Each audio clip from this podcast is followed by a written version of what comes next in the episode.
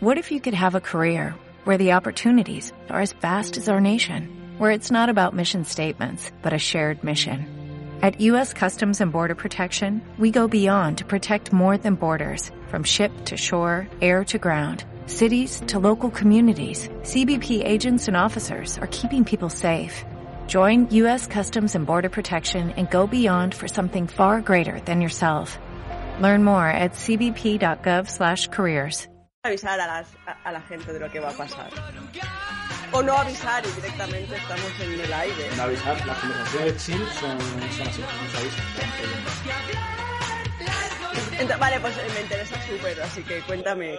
No, no harías lo del lastre. Claro, es que, o sea, te vi, querías hacer RM de, mm, de dominadas. Y, y- Bueno, sí, sí quería, quería. Claro, y entonces, eh, o sea, e- esa sensación de, de hacer primero lastrarte con 10, 20, 30, 40 kilos, ya seas una rep y luego te la quitas y tiras normal. Claro, eso está de puta madre. Eso se llama potencial post-activación. Y eso eh, se usa mucho, por ejemplo, lo descubrieron a la hora de hacer el salto vertical. Le medían el CMJ, que es el salto, un salto contra movimiento, es decir, básicamente el típico muñeco se pone en la plataforma y hace un salto vertical, ¿vale? Y le miden con una plataforma de fuerza eh, cuánto tiempo, cuánta altura está en el aire y te dicen cuántos centímetros ha saltado. Vale, pues le hacían esto y luego otros muñecos eh, le hacían lo mismo, pero le ponían la barra, una barra, y le ponían a hacer un salto, una sentadilla muy pesada, ¿vale? Rollo en torno al 80-90%. Una sentadilla muy pesada, ¡pam! Y luego lo ponían y el muñeco saltaba más, ¿vale? Entonces, claro, de- o sea, es justo lo que tú haces. Primero te lastras y luego haces la dominada sin lastre. Sí. Entonces, eso está perfecto. El problema que cuando vi tu entreno vi que tenías muchas repes lastradas. O sea, creo que hiciste 5 o 6 repes y entonces Ah, es demasiado. te crea fatiga, claro. Claro, claro. Hostia, pues eh, hice cinco repes, o sea, cinco por una repe con 10 kilos de lastre, que para mí es un montón porque es casi un cuarto de body weight. O sea, que igual de repente me fundo a los Marines Seals y no hago 11, sino que hago 14, ¿sabes? Claro, si, o sea, es que si quieres hacer un montón de repes, pues hazte una sin nada, una con lastre de 5 kilos, una con lastre de 10 kilos, descansas 3 minutos y le metes. Venga, Y- y ya- hostia, pues, pues te lo voy a dedicar el Y- próximo. Es que Y en vez de hacer 3 repes con 4, o sea que con 4 repes con 10 kilos son 40 Descansar kilos de, de descansaba trabajo. tres minutos, descansaba tres minutos. Claro, pero yo creo que, o sea, normalmente esto se hace una repe al 90%. Vale, vale, vale, O vale, sea, si- vale. Si, tú buscas No, cuál es... claro, estoy crujida, ¿eh? Claro, es que, es que genera ya mucha fatiga, ¿sabes?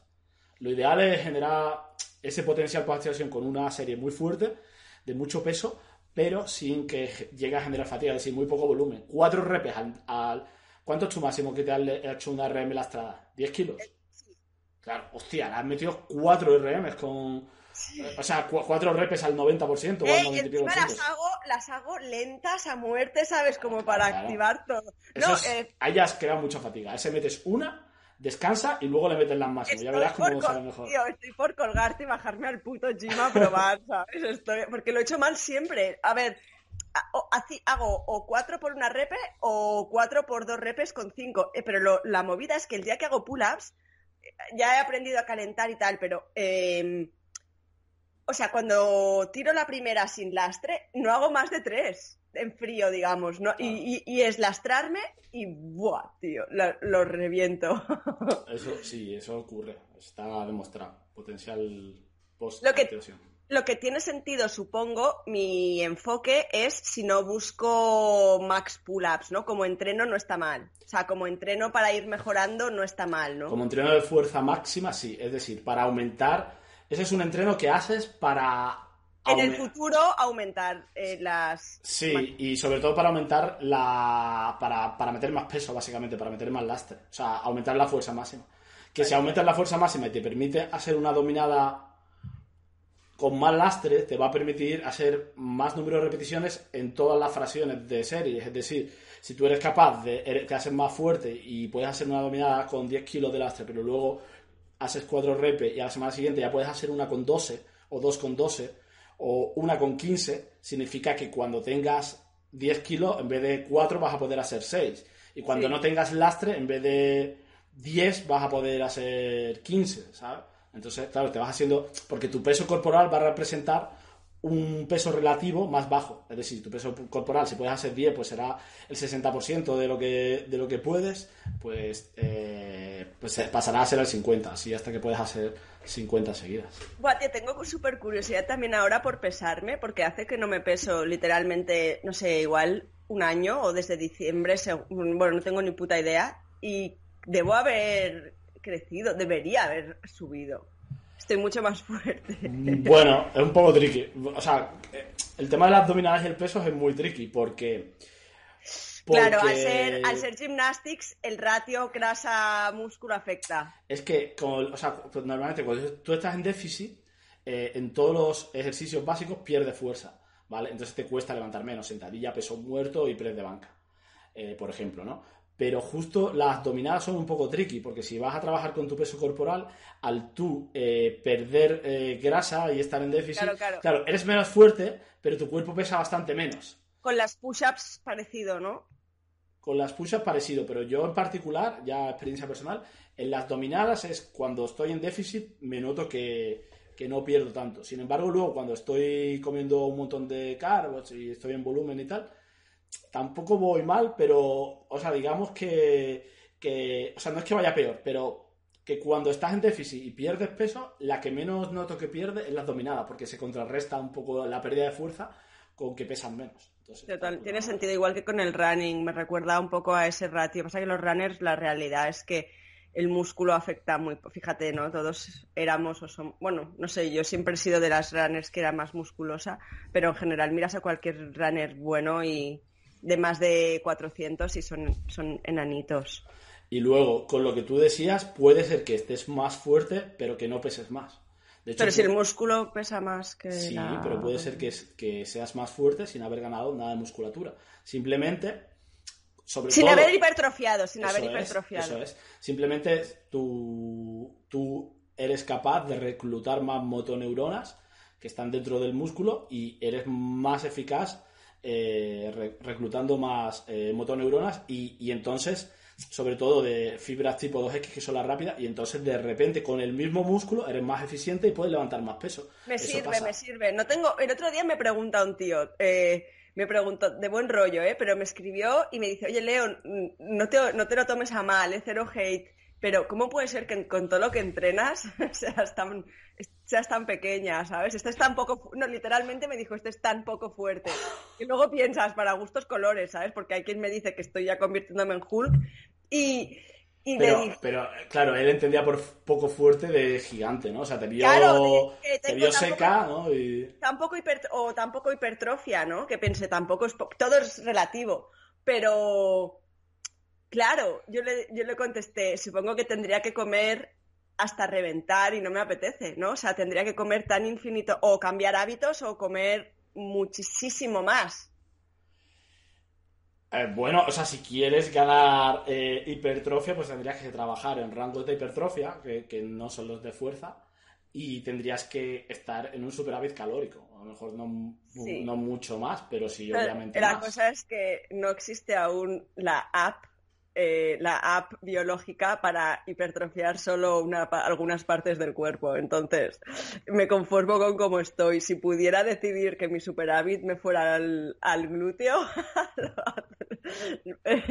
igual me esforzaría más, pero es que ya como mucho, ¿sabes? Y ya tengo una distensión abdominal muy bestia. Que por cierto, no sé si tú lo notas, pero de estar un poco agobiada la semana pasada, bueno, que estaba un poco... Eh, una distensión abdominal, o sea, el puto estrés.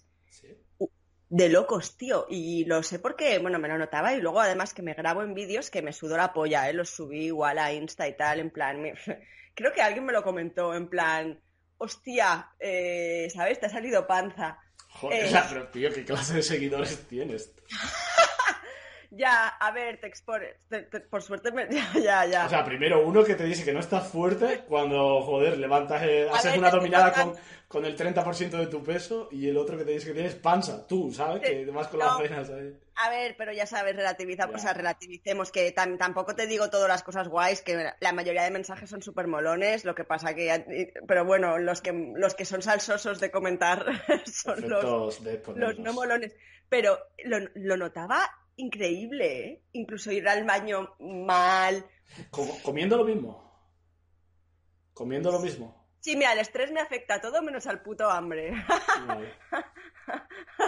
Ni al sueño, por suerte. Ah, Tampoco. joder, es que puta marmota obesa. No, Bueno. mi madre, mi ma- Palo- o sea, Palo, mi madre me decía que a partir de los 30 me iba a cambiar el metabolismo y siempre pienso, ah, Sí, sí. Igual a partir de los 40. No. Ay. Em, oye, que hacemos... am, vemos tu, tu, tu melopolla.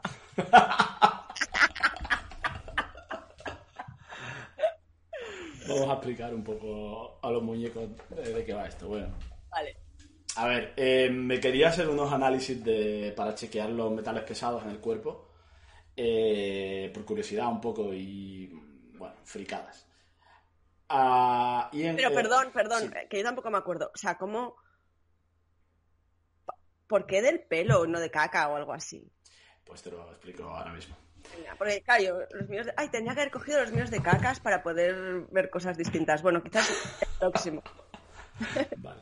Eh, vale, pues eso, eh, me hice unos análisis para, quería chequear pues, los niveles de metal pesado, básicamente porque nunca lo había chequeado y me hice una analítica y me salió el, hierro eh, un poco alto, bueno, la ferritina que eh, está relacionada con el hierro y tal.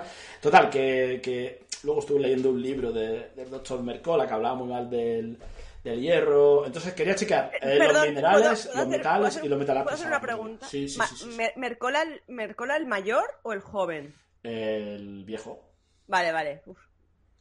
Que es un, un poco marketing a lo mejor, ¿no? Pues sí, y un poco neurótico también, macho, con los flores, florinas, o sea, esto se alarma, nos morimos anteayer, estamos, ya sabes, no estamos de regalo en esta vida, pero Bueno, perdona, es- ya está, ya No, está. no, es verdad, eh, o sea, pero, pero bueno. Tiene cosas guays, tiene a mí cosas me, guays. me pareció interesante algunas cosas. Puede ser que, que sea muy exagerado, pero y muy, y muy en el rollo eh, extremadamente keto. O sea, el tío solo come grasas, básicamente. Pero bueno, Pero fundamental luego que que te hago un matiz de un podcast sobre la dieta eh, cetogénica que escuché ayer, que es súper interesante para comentar. Me lo apunto por si Vale, guay. Vale, guay. Em, Perdona, estabas diciéndome eh, que te corté lo de lo de la- eh, el artículo de Mercola. Vale, sí, total, que quería hacerme los análisis. Estuve chequeando eh, y hay varias posibilidades. Una es medir análisis pesados en, en el plasma, en sangre.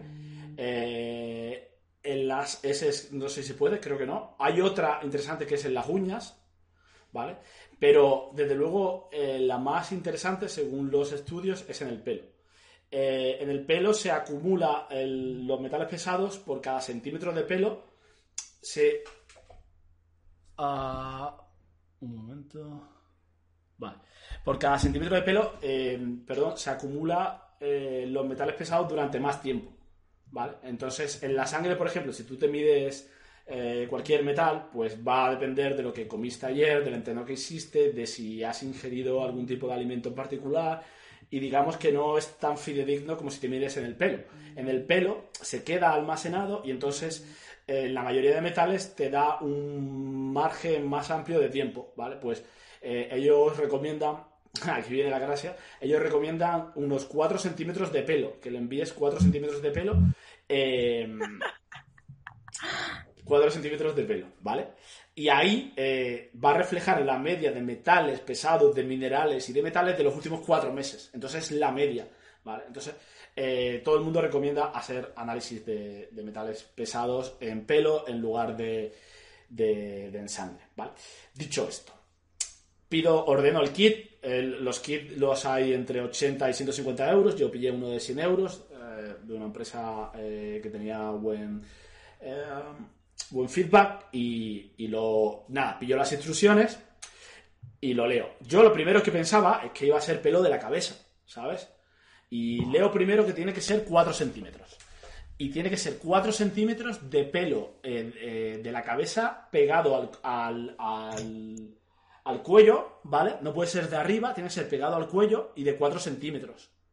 Y digo, hostia, pero, o sea, tú me has visto el pelo, ahora lo tengo medio largo, ¿sabes? Pero yo aquí tengo igual, no sé, un centímetro, ¿sabes? De...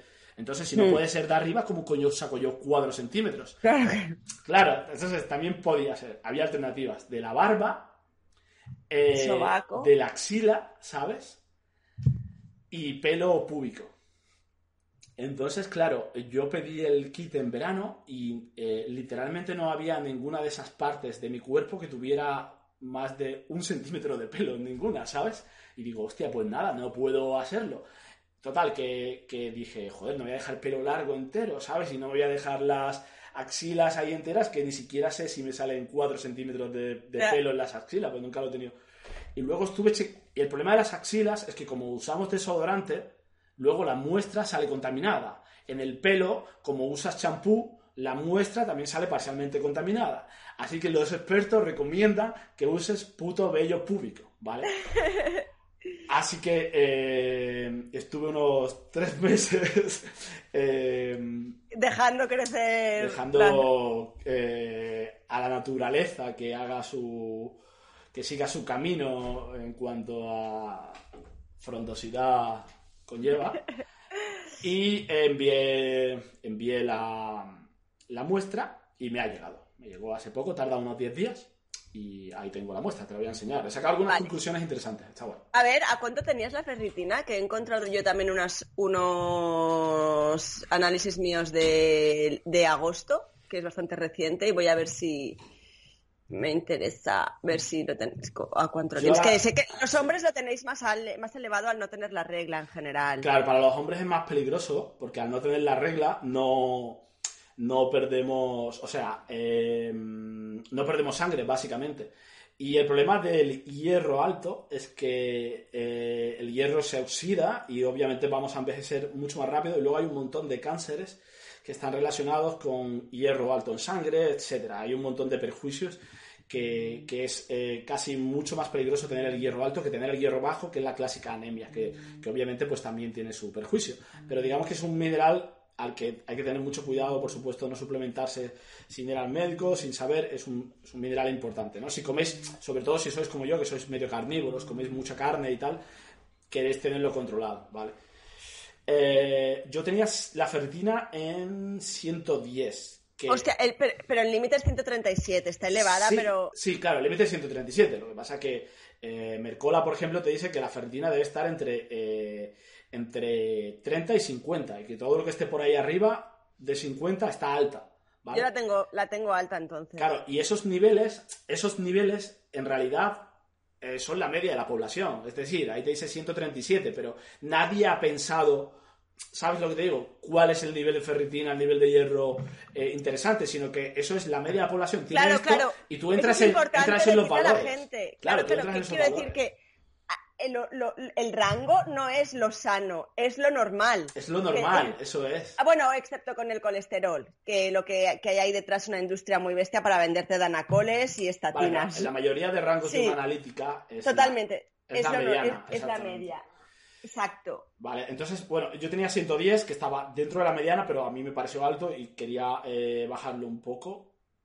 Y, mm, y nada, básicamente fui a donar sangre. Es algo que hago, eh, pues bueno, un poco también por altruismo y un poco una costumbre buena, pues para controlar lo- lo- el nivel de, mm, de hemoglobina, ¿no? O sea, de, de hierro en sangre. Eh, los hombres solo podemos donar sangre para bajar eh, es la forma más práctica de bajar el contenido de hierro, obviamente. Eh, no tomar eh, alimentos que tengan mucho hierro, obviamente, y, pero sobre todo donar sangre. Donar sangre es muy práctico porque, bueno, pues eliminas el hierro de esta forma. Entonces, con donar sangre un par de veces al año, en principio, mm, no, no debería tener problema, o una vez al año. Porque ¿qué consecuencias tiene o puede tener la ferritina o el hierro alto? Pues bueno, el hierro alto, claro, el hierro piensa que es un metal, entonces al final es prooxidatorio.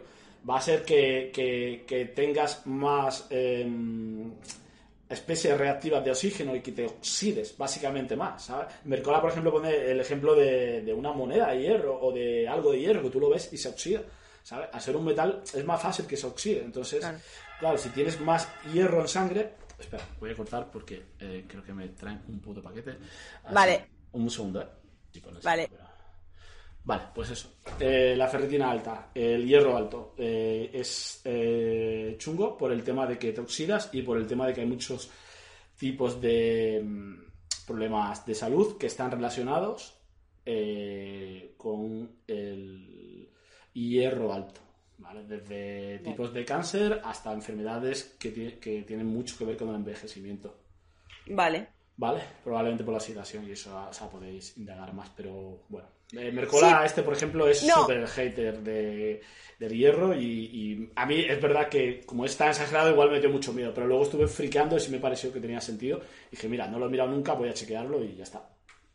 El tema es eh, las dietas altas en protes tienen riesgo de esto, pero a la vez eh, son más calidad de vida. No es un poco lo que hablábamos en el episodio del envejecimiento de te oxidas más rápido pero vives mejor. O sea, yo diferenciaría eh, una dieta alta en proteína, que incluso Mercola también lo dice, eh, una dieta alta en proteína, gente que entrene mucho, de una dieta alta en proteína de gente que sea más o menos pasiva. Por ejemplo, pongo el ejemplo. en Estados Unidos nadie tiene déficit de proteína. Todo el mundo porque claro, tienes una comida con, eh, joder, muchos animales y tal, no sé qué. Total, todo, pollo frito, no sé qué, Nadie va a tener déficit de proteína, todo el mundo llega. Pero el problema es que, eh, claro, mucha proteína, eh, insulina, factor de crecimiento y tal, y si tú no te mueves, si tu cuerpo no tiene algo con lo que reparar, con ese factor de crecimiento y ese exceso de proteína va a ser algo. Pues, ¿qué va a ser? Pues proteínas mal dobladas, pretumores y cosas muy chungas. Entonces, obviamente, exceso de proteínas, si no la vas, y sobre todo si te mala calidad y no la usas, pues no es buena idea. Mercola, por ejemplo, dice que la dieta ideal para longevidad y, y condición es muy alta en grasas, baja en carbos y baja en proteína. Y que si eres deportista o atleta, metas más proteína. Sí, y baja en calorías en general, ¿no? Sí, para la longevidad sí, baja en calorías. Lo que pasa es que ya ahí hay un compromiso entre rendimiento y calidad de vida y lo que hablamos siempre, ¿no? Entonces, pues, pues bueno, igual algunos morimos un poco año, unos años antes, pero con 200 kilos de sentadilla. Yo firmo. Así que, bueno. Bueno, a ver, a ver, espera, continuemos con la historia, he estado intrigadísima. Dicho esto, eh, nada, envié la prueba, chequé. Eso, me interesaban sobre todo los niveles de hierro y luego los típicos niveles clásicos de metales pesados, como sobre todo el mercurio, que sabemos que es un metal ah. pesado muy tóxico y que probablemente todo el mundo que le guste el sushi, que coma salmón, que coma atún, que... coma pez de espada, que coma cualquier puto bicho, lo va a tener alto. Yo no me he hecho la prueba, pero como lo leí y sé que realmente afecta mucho, yo como una, comía una ensalada de atún con cosas cada mediodía y ahora la hago igual pero con sardinas. Que sé que al ser un eso como tip general a los que nos escucháis, cuanto más pesca, más pequeño sea el pescado, menos mercurio acumula y mejor. O sea, el mercurio suele estar en peces grandes que se comen a otros, que son depredadores, ¿verdad? Sí, efectivamente, tal cual lo has descrito. Y el atún es uno de los que tiene bastante mercurio. Yo también lo he eliminado, la verdad. Pero bueno, ahora no se spoileo. ¿Os enseño los resultados un poco? Sí. Vale, tengo aquí. A ver. A ver. Vale, bueno, aquí te dice, te da una pequeña guía de que el cabello es un tejido excretor compuesto principalmente por queratina, minerales, algunas proteínas. La cantidad de elementos minerales incorporados al cabello proporciona la concentración de, bueno, lo que he explicado antes, ¿vale? De un centímetro ah. de, de, un mes por cada centímetro de cabello y esto, eh, vale, pues eh, aquí se cuantifica la presencia de 36 elementos y sus ratios y los resultados nos permiten desarrollar terapias específicas para restablecer el equilibrio interno de los metales, la nutrición, revitalización celular, generando rejuvenecimiento y vitalidad al paciente. Bueno, eh, sin más, vamos a, los niveles. Está muy guay, ¿vale? Esto es lo primero que, que te dan así, a lo mejor eh, choca un poco, pero básicamente, bueno, pues esto es como unos análisis normales. Digamos que eh, los patrones, eh, o sea, el fondo amarillo sería la, la, la, mediana, ¿vale? Lo que ellos interpretan como un valor medio. Y arriba vienen los valores, ¿no? Por ejemplo, en el sodio vemos que yo tengo 936, está casi triplicando los valores, muy alto. Disculpa, pero lo amarillo dices que es la media. Sí, la, amarilla es la, norma, digamos. Pero entonces no está tan desviado, o sea, a nivel visual no lo veo tan desviado, o sea, veo otro... Claro, pero supongo que, que, mm, Vale, vale, no, era porque, ¿sabes? Como estás, realmente tienes un por tres Hmm. y no mm, parece como que solo sobresalga un poquillo. Claro, pero porque supongo que está limitado. O sea, esto debería estar aquí. Lo que pasa, vale. Lo que pasa es que, por ejemplo, el sodio alto no es algo preocupante, ¿vale? Por eso el margen es muy alto.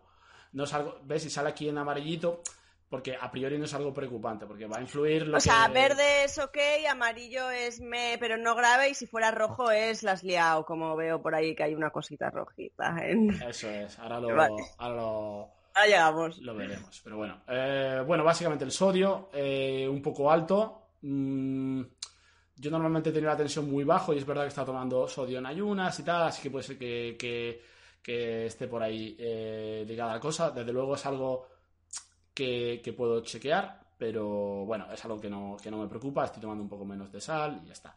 Potasio en niveles ok.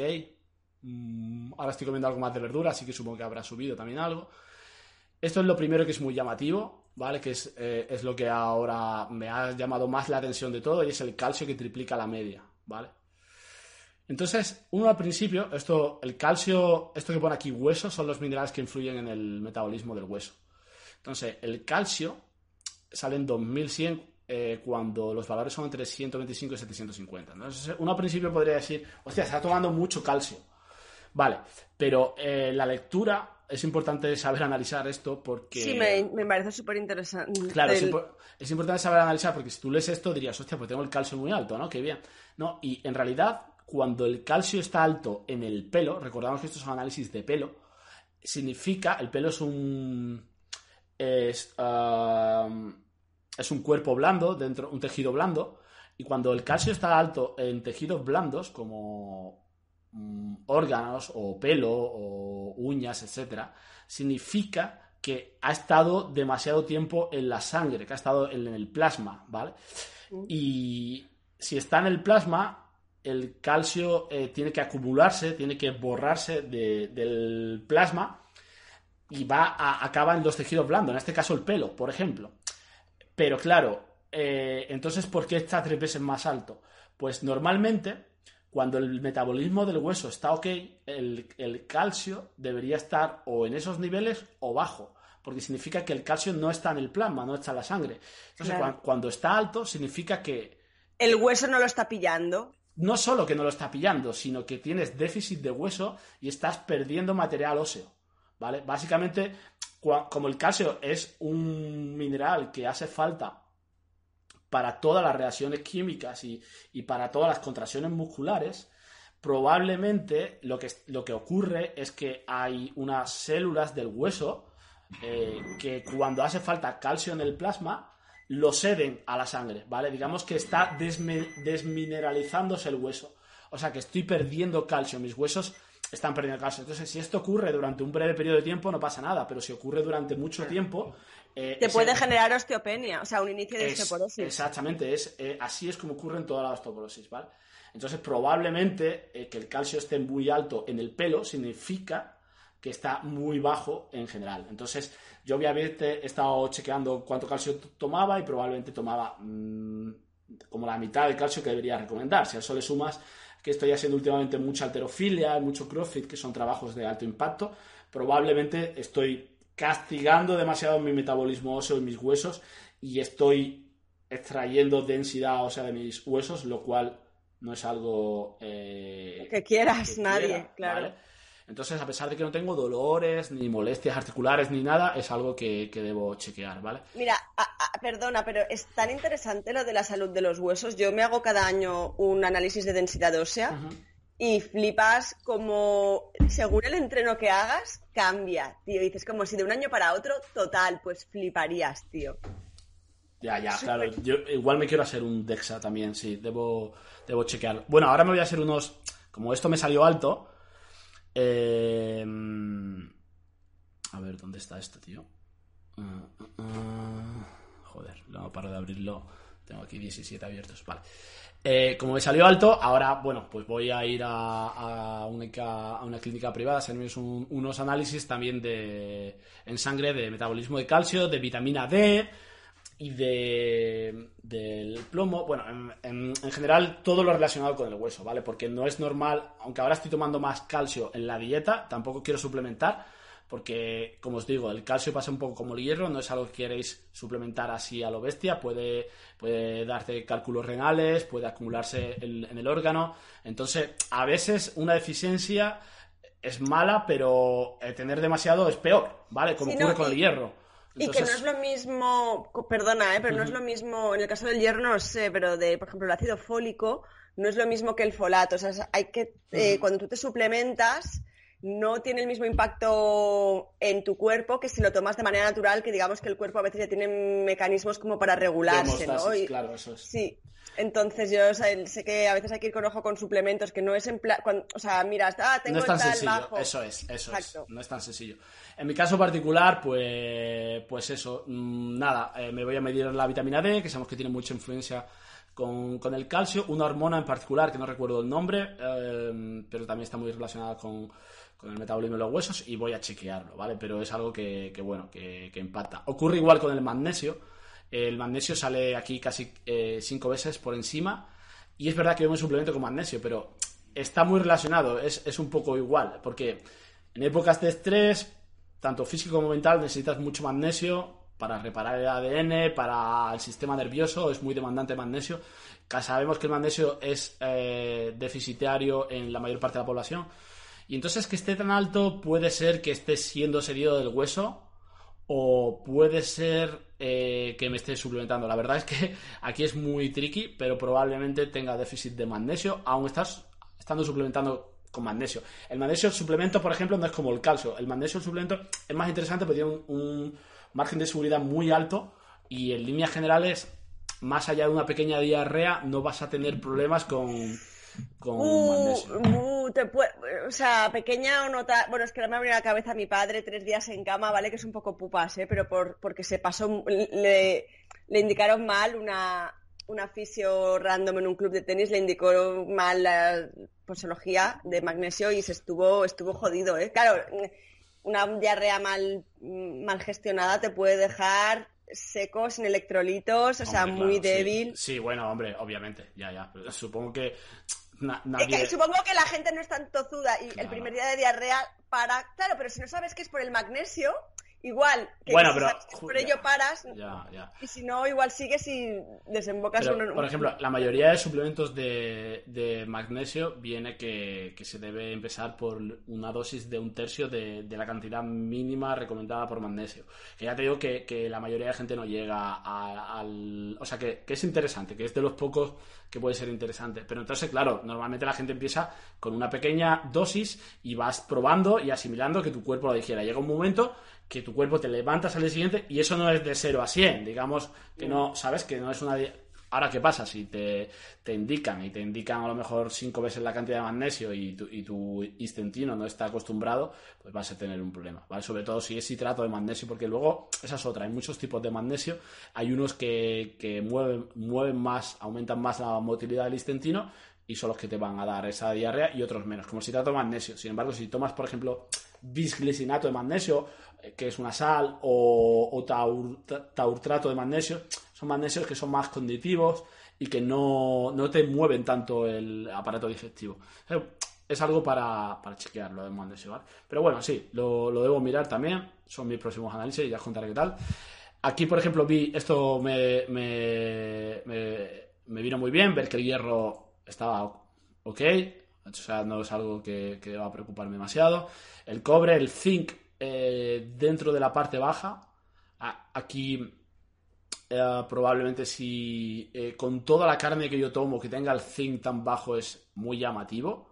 Probablemente sea interesante. Em, que algo esté, impidiendo la buena absorción. O sea, igual estás, em, ingiriendo algo que interfiere, ¿no? Es lo único que se me ocurre así a bote pronto. Sí, sí. Luego, luego aquí te da algunas guías de. Es muy interesante. Por ejemplo, es curioso que el zinc eh, es muy importante para eh, generar eh, en el metabolismo de la testosterona, el descanso, en el pelo, en las uñas y tal. Y puedes disminuir por la edad y por la falta de proteína, pero justo mi dieta es alta en proteína. Entonces, Eh, puedes disminuir en personas que siguen dietas altas en carbohidratos refinados, que no es especialmente mi caso, ni azúcares, pero sí que he tomado quizá eh, muchos carbos últimamente con, con el tema del, del CrossFit y tal. Pero bueno, Bueno, y perdona que igual tu sistema inmune, claro, con la tralla que te metes, claro, está un poco deteriorado. que, Entonces, que es, mm, claro, Sí, sí.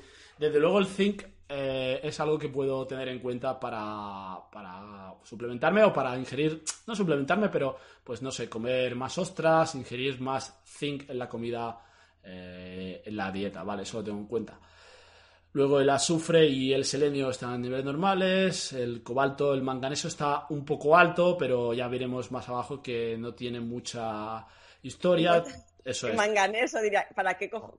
¿Qué, qué- Pues cada qué- co- qué- o sea- qué- qué hostias tiene manganeso? Claro, esto que sale aquí morado que pone cofact, son cofactores de, de relaciones, o sea, de, mm, ah, de reacciones químicas en el cuerpo. Entonces, son importantes, todos estos, minera- eh, todos estos minerales son importantes. Eh, luego, bueno, estos no son muy importantes. Y esto me llama mucho la atención, ¿vale? Esto es un metal que no debería, no tendría mucho sentido que hubiera, es el titanio. Y tengo cinco veces por encima de, de la norma del titanio. Claro, esto me dejó muy loco. estás radiactivo. Estoy radiactivo, tengo titanio. Estoy hecho de Madre titanio. mía. Entonces, claro, dije, joder, soy lo ves, no, ¿qué coño es esto? Y no, y al parecer, eh, después de mucho investigar, tenía varias hipótesis. Una que tengo un empaste antiguo de cuando era pequeño y, y quizá pensé que podía ser un... eh, eh, es metálico, entonces de estos de la muela del fondo y pensé que, joder, pues podría ser algo así, que me diera el titanio alto. Y... mm, Bueno, voy a poner esto un poco. Y, y luego estuve investigando bastante, tío, y al parecer el titanio eh, viene de la tinta negra, de los putos tatuajes. Joder, ya está.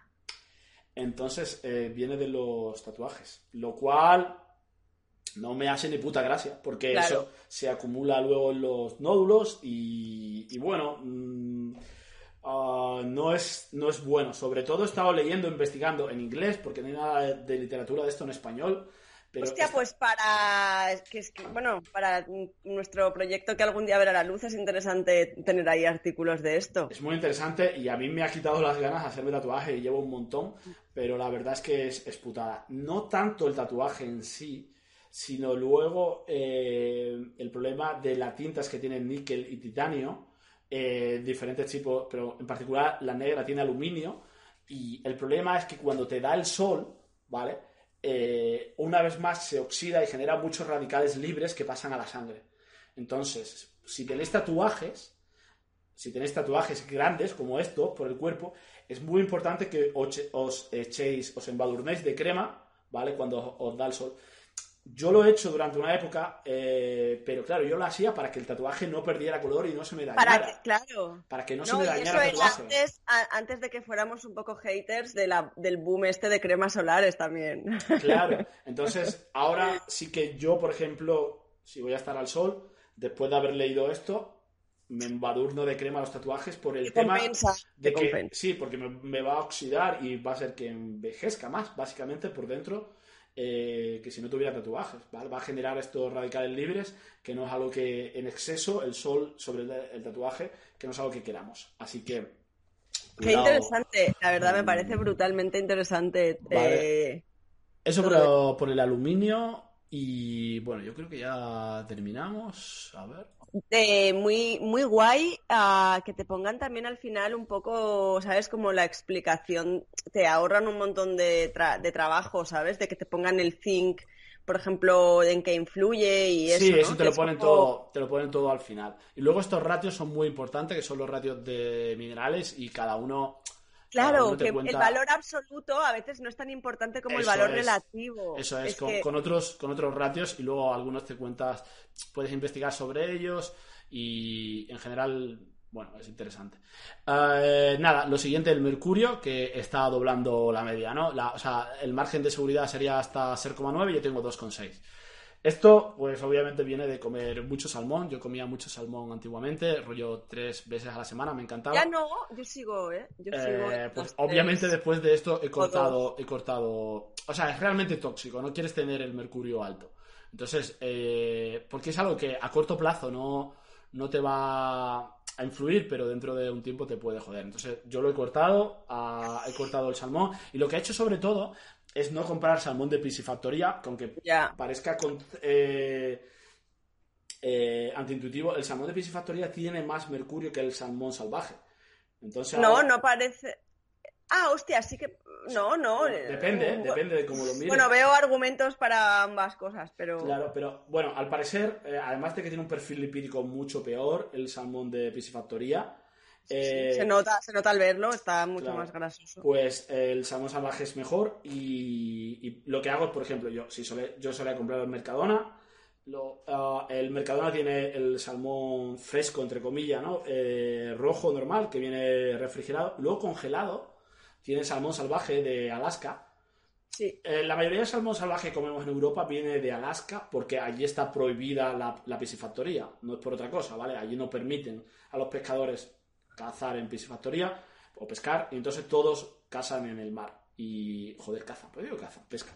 Bueno, vale, y, y entonces allí tienen el, esto, el salmón salvaje y es más o menos igual de precio, lo compras ultra congelado, pero yo por ¿en ejemplo... serio? Es igual de precio. Es que Un poco más caro, es un poco más caro, es un poco más caro, pero, pero de verdad que es más o menos igual.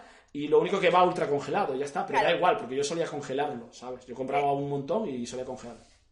Es que el problema del salmón, el problema entre comillas, es que es tan agradecido que el de piscifactoría, ¿sabes? Por ejemplo, hay pescados bueno que la hay, notas mucho la diferencia cuando es de piscifactoría versus salvaje, pero es que el salmón está rico casi siempre, aunque sea... lo vas a notar, el, el salvaje tiene. Yo ahora solo tomo salvaje, antes tomaba tres veces a la semana, ahora quizás tomo una vez a la semana y del salvaje. No tomo, hace mucho tiempo que no tomo del de piscifactoría.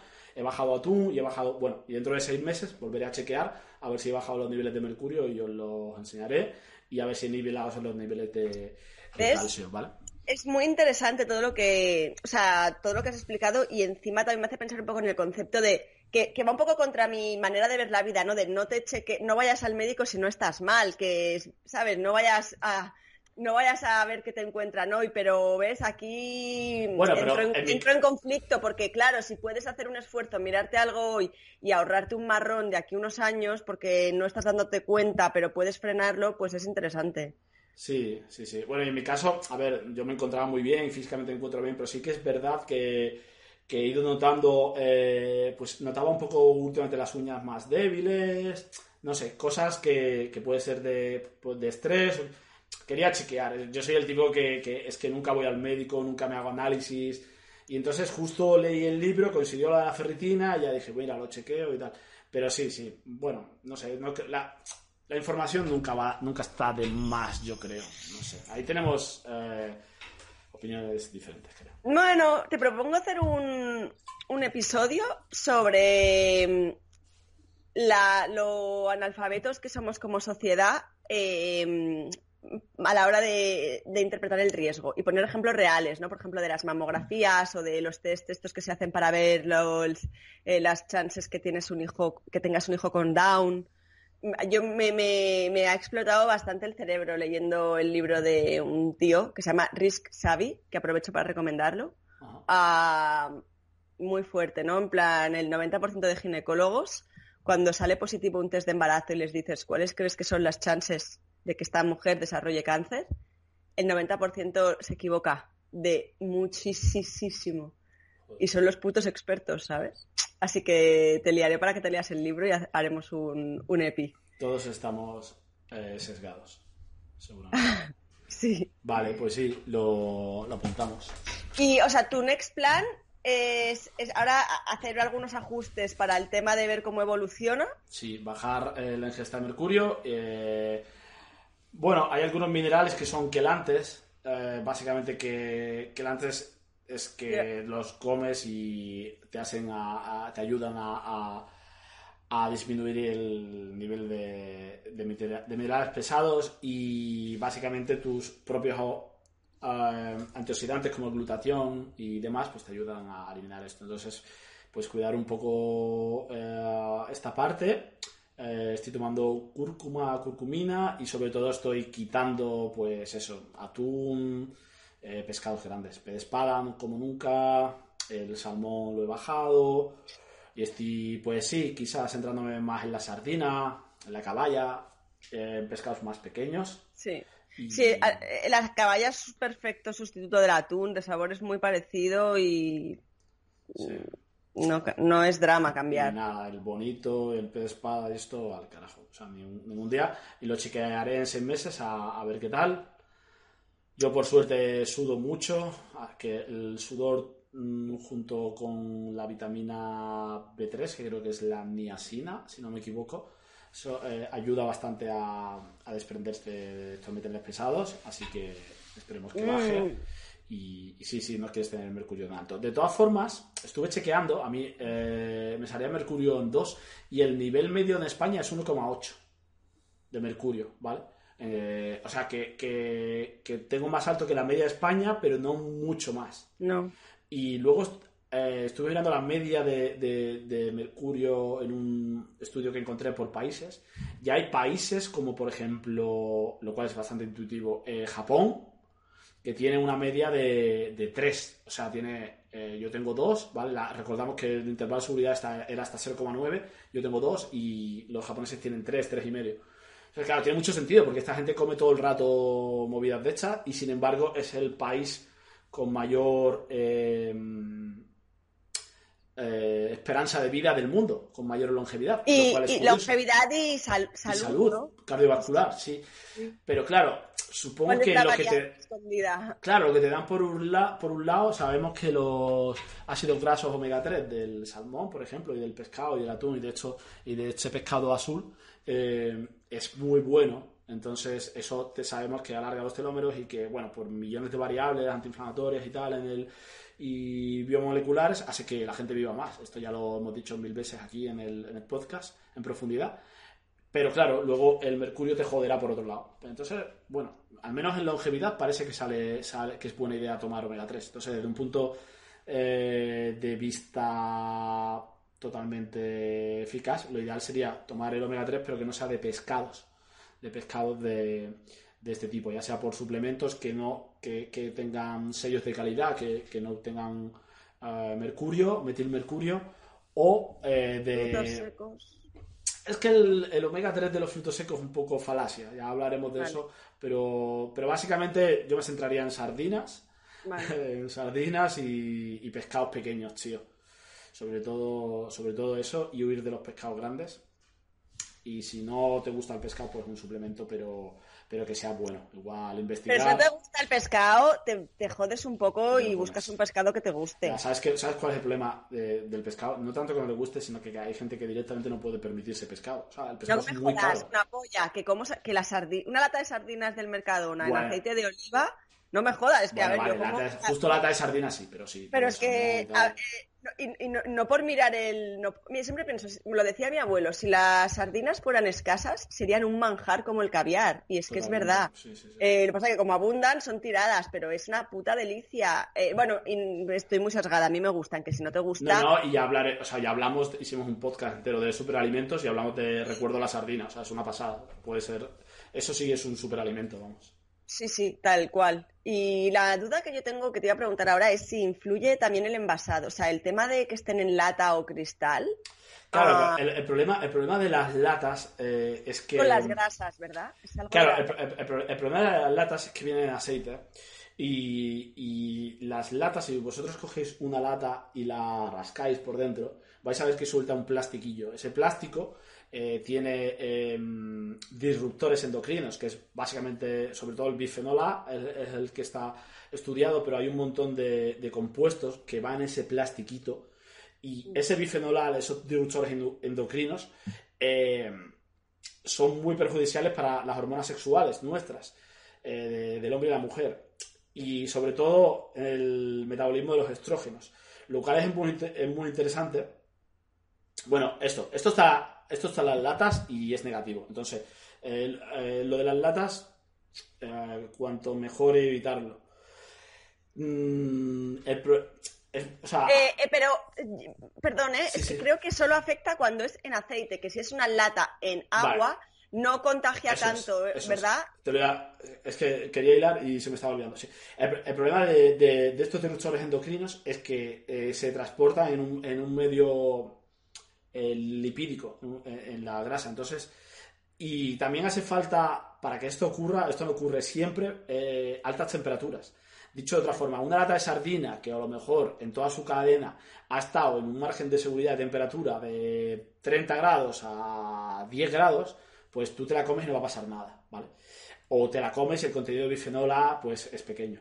Pero tú no sabes si una lata en verano en Sevilla ha estado expuesta al sol a 50 grados y eso hace junto que, que, el bifenol pase al aceite, al aceite de, la lata y acabe en tu organismo. Entonces, en líneas generales, ya hablaremos del bifenol A y de los disruptores, los disruptores endocrinos, pero es algo de los plásticos que, que queremos evitar. Yo los he evitado y es muy gracioso porque influyen hablando súper rápido, ¿vale? Pero aumentan los estrógenos en el hombre y la mujer. Y eso explica que los hombres, desde hace 50 años, si tú haces análisis de, testosterona, desde hace 50 años la testosterona basal del hombre va así, va bajando. Por eso los hombres tienen cada vez más problemas de fertilidad. Los hombres cada vez, desde los últimos 50 años, somos menos fértiles, ¿vale? Tenemos menos esperma y nuestro esperma es de peor calidad. Y las mujeres, desde hace 50 años para acá, si tú ves eh, eh, eh, la edad de la, de la menarquía, ¿menarquía sea? la primera regla, ¿vale? La edad de la primera regla ha ido aumentando en una gráfica, una variable, los últimos 50 años de la hostia. O sea, antes, eh, eh, me lo invento, ¿vale? No lo recuerdo, pero podemos hacer un podcast, esto es súper interesante. Eh, sobre disruptores endocrinos, seguro me parece súper interesante. Y además hay, ya bastante bibliografía. Pero básicamente está relacionado con esto. Y, claro, las, las mujeres, si en la dieta ingieren más estrógenos, eh, lo que van a hacer es desarrollarse antes. Entonces van a tener la edad de la primera regla viene antes, ¿no? Entonces hay gente que especula que pueda ser un aspecto social o, y gente que especula que, pueda venir por aquí. Tanto una cosa como otra. Y, tiene mucho sentido de que, que venga por aquí y que, y que, claro, pues hace 50 años igual la edad media de la primera regla de una chica era 16 años y ahora igual son 13, ¿sabes? Es de locos, o sea, ha ido aumentando. Tú ves la gráfica de la de la primera regla y es de locos y que ves niñas con 12 años que, son ya mujeres, ¿sabes? Que, tienen mucho estrógeno y eso al parecer no es, sano y obviamente pues un hombre mm, si tiene demasiado estrógeno eh, va a tener un ratio de testosterona estrógeno malo y va a ser menos fértil. Así que el tema de los, de los plásticos, los disruptores endocrinos, Súper interesante, sí, No, y me ha hecho pensar en, por ejemplo, en el glutamato monosódico, que también es un disruptor endocrino y lo comemos cada puto día sin, darnos cuenta, ¿sabes? O sea, por eso he pensado que guay hacer un episodio sobre eso, porque es que están ahí escondidos en everywhere. Sí, sí, sí, te joden las, las hormonas. Yo intento, como norma básica, siempre tener eh, botellas de cristal, de aluminio Luego estoy hecho de aluminio como un auténtico como un auténtico loberno, soy 50% aluminio, pero bueno, eso ya mejor ser aluminio con la testosterona de puta madre que, que, otra cosa, yo qué sé. Así que eso, un poco todo. Pues oye, manténnos informados de cómo evolucionas eh, cuando empieces a mutar. Cuando salgan las cuchillas yes. de, de aluminio. Pues nada, espero que os haya gustado el resumen de los análisis. Siempre tuve ganas de hacerlo. Podríamos hacerlo también con unas analíticas más al uso otro día para ver también entender un poco la relación entre unos datos y otros, que muchas veces es que no tienen sentido entenderlos en aislados y otra vez estamos muy poco puestos como pacientes, ¿no? No sabemos interpretar esos datos. Así que bueno, en este, en este episodio nos han salido como cuatro episodios nuevos para añadir a nuestra lista de 1300 temas que nos mola. Así que ya sabéis que de una manera un poco anárquica, pero seguiréis teniendo Biosolver para rato. Seguro que sí. Y bueno, vamos a chapar aquí y igual seguimos un poco off the record, ¿no? Yes, seguro que sí. Cosillas. Bueno, hace mucho tiempo que no hablamos. Ya, ya, por eso hay que, hay que actualizarse. No, no se ofendan. un saludo a todos y nos vemos en el próximo. Chao, chao.